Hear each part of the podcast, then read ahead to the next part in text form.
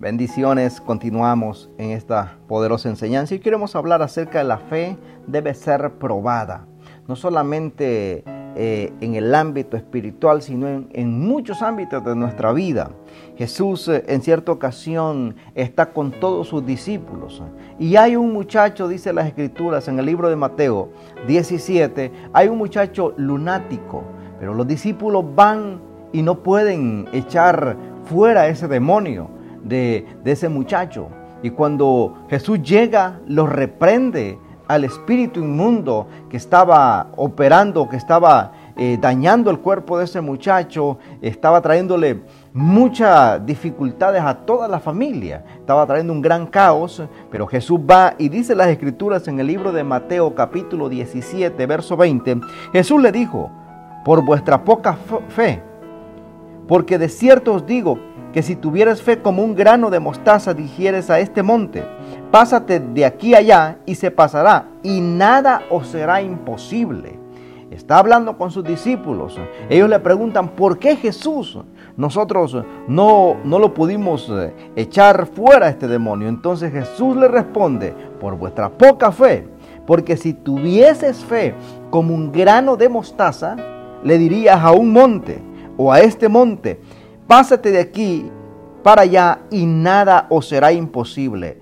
Por ello vemos que públicamente fue puesta la fe de estos hombres, estos discípulos que andaban con Jesús. Jesús mm, hacía milagros eh, impresionantes, de una manera gloriosa, y los discípulos se quedaban atónitos, asombrados de todo lo que su maestro estaba haciendo. Es por ello que en ese momento Jesús permite que ellos eh, tomen la valentía de ir a echar fuera a ese demonio. Pero cuando ellos se enfrentan y no pueden, ellos van y preguntan a Jesús eh, públicamente, porque ¿qué pudo decir la gente en ese momento? Si estos son los que andan con Jesús, estos lo pueden hacer. Pero una cosa es eh, andar con unción prestada y otra cosa es fungir o caminar en la unción que Dios depositó en cada uno de nosotros. Cuando vemos en las escrituras eh, que los discípulos eh, andaban con Jesús, ellos miraban los milagros eh, y sentían el respaldo de Jesús en ellos, pero ellos todavía no habían aprendido a ejercer su propia fe. Ejercían la fe de Jesús, ejercían el poder que, que emanaba de Jesús, pero no habían aprendido ellos a tener una relación con el Padre.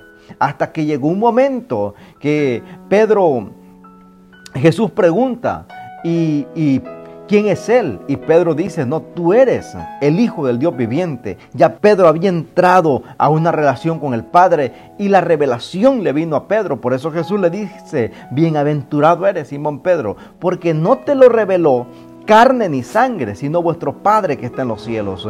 Ya Pedro había entendido que no bastaba con andar con Jesús, sino tener una relación con el Padre, una relación con el Padre Celestial. Es por ello que no solamente en el libro de Mateo y en el Nuevo Testamento podemos ver que la fe debe ser probada, sino desde el Antiguo Testamento vemos eh, cómo Dios comenzó a probar la fe de, sus siervos. Y en el libro de Deuteronomio capítulo 8, verso 1 en adelante dice las escrituras, y cuidaréis de poner por obra todo mandamiento que yo os ordeno hoy para que viváis y seáis multiplicados, y entréis y poseáis la tierra que Jehová prometió con juramento a vuestros padres.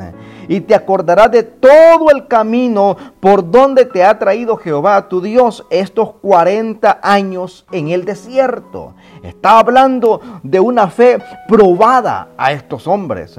A toda una generación Dios probó su fe, que les estaba enseñando que nunca se olvidaran por donde Dios los había llevado por 40 años, dándoles comida en el desierto, cobertura, ese calor en la noche con una columna de fuego y una nube en el día para poder amortiguar la calor que se asedia en el desierto. Es por ello que la escritura sigue diciendo, para afligirte, dice las escrituras.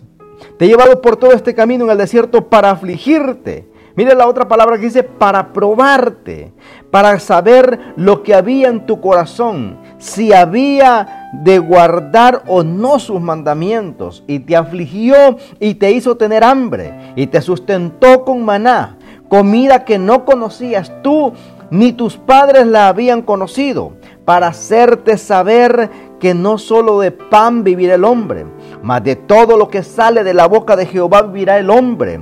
Y tu vestido nunca se envejeció sobre ti, y ni el pie se había hinchado en estos 40 años. Reconoce a sí mismo en tu corazón que como castiga el hombre a su hijo, así Jehová Dios te castiga, oh Israel. Es por ello que podemos ver en las escrituras cómo Dios funge como un padre sobre nosotros. Hay procesos en la vida que pasamos no es porque Dios nos haya abandonado o Dios no nos ama, sino que es una fe que Dios quiere probar en nosotros para poder llevarnos a la tierra prometida. Y no nos olvidemos ¿Quién fue que nos transportó? ¿Quién fue que nos hizo pasar por todas esas circunstancias duras y adversas? Sino que fue Dios mismo para moldear un carácter, moldear la fe, para que nuestra fe creciese más y pudiésemos decir en una madurez espiritual como hijos maduros, no fue mi fuerza, no fui yo por, por mi inteligencia, sino fue el Eterno que me ha ayudado para entrar en dimensiones gloriosas. Por eso para entrar a los niveles y a las dimensiones de Dios necesitamos que nuestra fe sea probada. Y vamos a ser probados en áreas que no queremos. Pues por ello que Dios nos va a pasar por desiertos en nuestra vida, desiertos eh, de, de, diferentes maneras, por incertidumbres, para que aprendamos a confiar y a depender totalmente de Él. Dice más adelante en las escrituras, en el libro de Génesis capítulo 37 también, versos 3 al 10, hay un episodio glorioso donde podemos ver la vida de un muchacho en ese entonces que fue probado por Dios para llevarlo a los lugares más altos que cualquier otro pudiese llegar. La Biblia dice, y amaba Israel a José más que a todos sus hijos, porque lo había tenido en su vejez, y le hizo una túnica de diversos colores. Viendo sus hermanos que su padre lo amaba más que a todos sus hermanos, le aborrecían y no podían hablarle pacíficamente. Y soñó José un sueño y lo contó a sus hermanos, y ellos llegaron a aborrecerle más todavía. Y les dijo, oíd este sueño que he soñado. He aquí que atábamos manojos en medio del campo, y aquí que en mi mano se levantaba y estaba derecho. Y aquí vuestros manojos estaban alrededor y se inclinaban al mío. Le respondieron sus hermanos, ¿reinarás tú sobre nosotros? ¿O soñará, o señorearás sobre nosotros.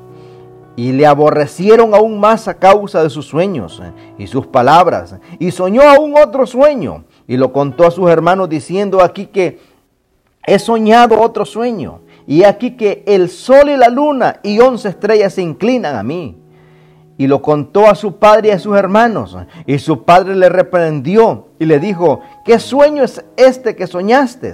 ¿Acaso vendremos yo y tu madre y tus hermanos a postrarnos en tierra a ti? Josué tenía un sueño, una pasión de autoridad. Sin embargo, él no estaba listo para ejercer esa posición porque le faltaba madurez. Tenía que pasar por el proceso. Es por ello que en ese proceso no es porque Dios lo había abandonado, sino que era un proceso que él, necesitaba pasar. José pasó de, de estar a punto de la muerte a ser vendido a, los ismaelitas y llevado cautivo a Egipto, donde estuvo años en el cautiverio, fue vendido a Potifar, el jefe de Faraón, pero hallando eh, este, pudiendo ver cómo la vida va cada vez más, las pruebas van más fuertes en la vida de José, vemos que por, por la lascivia y por, por querer eh, acostarse con él, la mujer de Potifar engaña y arma un complot para que se le dé muerte a José. Pero Potifar encuentra gracia en José y lo lleva a la cárcel. Y vemos a José siendo aquel muchacho que no había hecho nada malo. Aquel no había hecho, no era merecedor de estar en cárcel, ni haber sido vendido y nunca haber salido de la casa de sus padres, como lo hicieron sus hermanos. Vemos todos los, los altibajos que José pasó, pero todo era formando un carácter, formando una madurez para llevarlo directamente a las plataformas. Después de estar en la cárcel, podemos ver que José fue a ser presentado delante de Faraón y ser el gobernador de Egipto, tener uno de los hombres más poderosos de ese entonces en el país de Egipto. Y de esa misma manera, no vemos a un José queriendo eliminar a sus hermanos, teniendo todo el poder porque para ese entonces Egipto era la potencia número uno mundial. Por su ejército, por su infraestructura y por todo lo que ellos poseían. Pero no vemos a un José queriéndose vengar, porque José entiende que ese era el proceso, esa era la ruta que Dios había marcado para llevarlo a las plataformas gloriosas, para llevarlo al cumplimiento de esos sueños. Muchas veces tenemos anhelos y deseos de cosas grandes, pero se nos olvida que cada anhelo, cada meta, cada proyecto y cada mover Dios en nuestras vidas va a tener un momento de proceso, un momento donde Dios tiene que probar nuestra fe. Esa fe tiene que ser probada para ver a dónde estamos parados. Si lo estamos haciendo por fantasía, por vanagloria personal o lo estamos haciendo porque en realidad amamos a Dios y lo estamos haciendo con convicciones claras y con un corazón limpio. Vemos a un José que aunque tuvo altibajos cuando encontró a sus hermanos, él lloró y, hizo que sus hermanos pensaran que los iba a matar, que los iba a meter a la cárcel. Pero solamente él estaba viendo este, cómo estaba su familia, cómo estaba su padre. Pero tenemos eh, en la vida grandes oportunidades. Nunca vea usted un proceso que esté pasando o haya pasado en su vida vengarse de aquellas personas eh, que tal vez le hicieron daño. Simplemente agradezca a Dios eh, y diga voy a continuar adelante. Voy a ser de bendición a todos los que se me acerquen. Porque esos sueños y ese proceso que pasó José fue para darle alimento y abastecer a una nación por siete años que vinieron de escasez. Fueron siete años de abundancia, pero también siete años de escasez. Es por ello que todo en la vida tiene sentido cuando lo basamos y lo ponemos en las manos del Señor. Hay muchas cosas en nuestra vida que van a ocurrir o han ocurrido en nuestras vidas que pensamos que no tiene sentido. Pero cuando nosotros podemos ver eh, ante los ojos espirituales podemos decir, hasta aquí me ha ayudado el Señor. En la vida personal, muchos emprendimientos que he hecho no se llevaron a cabo. Pero cuando comencé a ver si eso se hubiera dado a cabo, a dónde podría estar, y muchas de ellos quizás no estuviera predicando la palabra del Señor. Es por ello que Dios sabe eh, que si nuestros planes no son los correctos, Él permite que mejor estancarlos y llevarlos por las rutas correctas. A veces queremos eh, no pasar por el proceso, pero el proceso nos enseña madurez, nos enseña dependencia, nos enseña que somos frágiles y dependientes de Dios. Es por ello que en todas las circunstancias Dios eh, busca hombres y mujeres que se atrevan a creerle a Él, aún en medio de las circunstancias. La Biblia habla de un hombre llamado Job, que aunque tenía todo, pero llegó el punto que lo perdió completamente todo. Día tras día le ocurrieron todo, todo aquello que le había tomado toda una vida construirlo, levantar... Eh, las grandes riquezas que él tenía, obviamente de, parte de la mano del Señor. Pero un día Dios permite que Satanás toque todo lo que él tenía. Y aún hasta su esposa le dijo, maldice a tu Dios y muérete.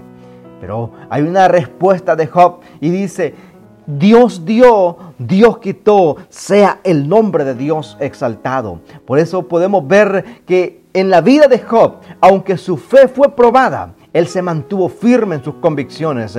Él no creía en el Señor por lo que él tenía. Él creía en el Señor porque él amaba una, una experiencia con Él. Él amaba tener una relación con Dios.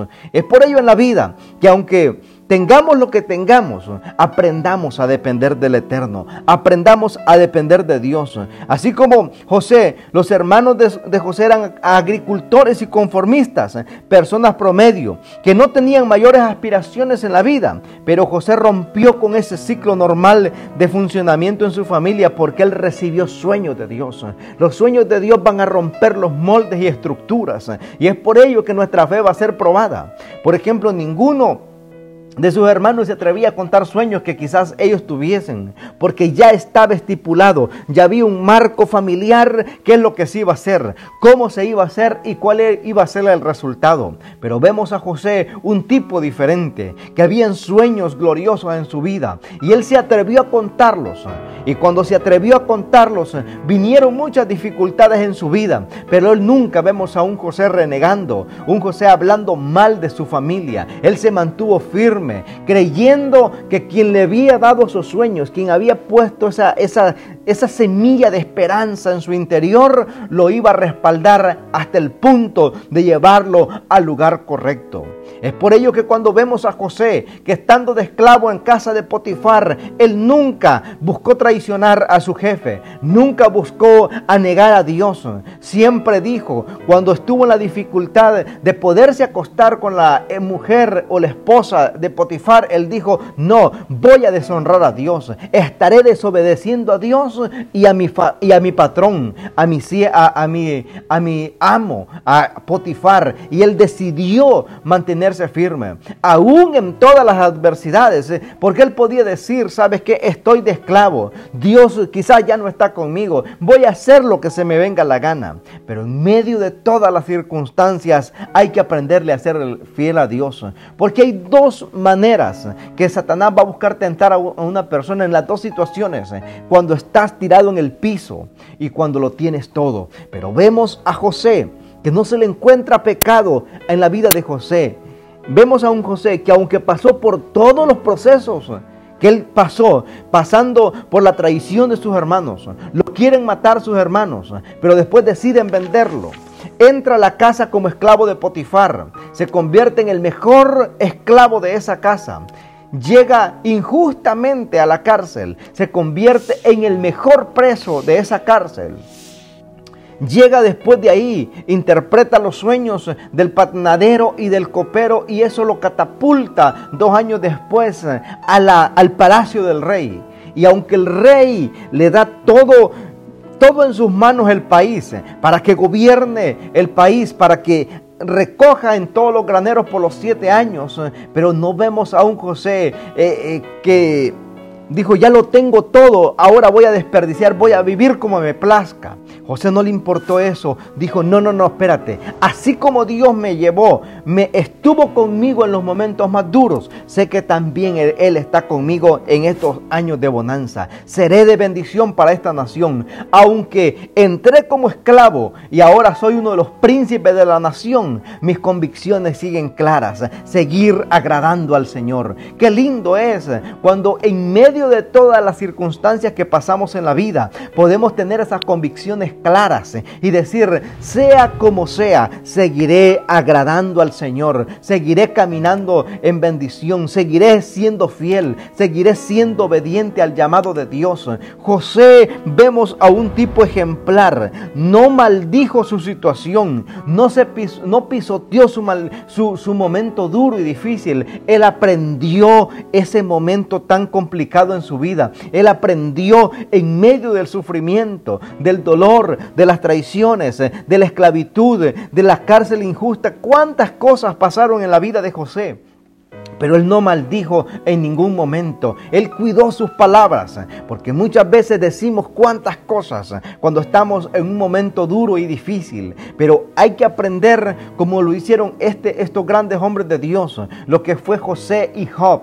Pasaron por momentos tan duros y difíciles en la vida. Pero aprendieron a hablar. Aprendieron a, saber... Eh, conducirse en medio de todas las circunstancias. Aprendieron a creerle al Señor en medio de todo. Saber que en medio de cualquier circunstancia la mano del Señor está sobre cada uno de nosotros. Por ello quiero leer esta, esta palabra en el libro de Romanos capítulo 5, verso 2 y 5. Dice, por quien también tenemos entrada por la fe a esta gracia en la cual estamos firmes, dijo el apóstol Pablo, y nos gloriamos en la esperanza de la gloria de Dios.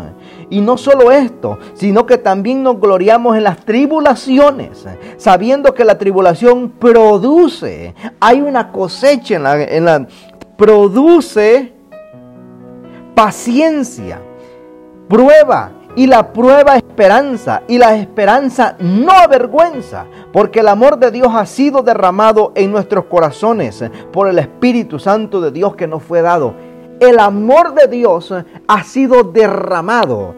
Cuando habla de un derramamiento es algo líquido, derramado en nuestros corazones. El amor de Dios fue derramado, entró en nuestra vida, hemos sido bañados por ese amor de Dios. Entonces, todas las tribulaciones, hay un producto de ello. Produce, dice las escrituras, paciencia. Y la paciencia prueba. Y la prueba esperanza. Y la esperanza no avergüenza. Porque el amor de Dios se manifiesta en nosotros. Dios dice, mi hijo ha pasado por todos estos momentos duros.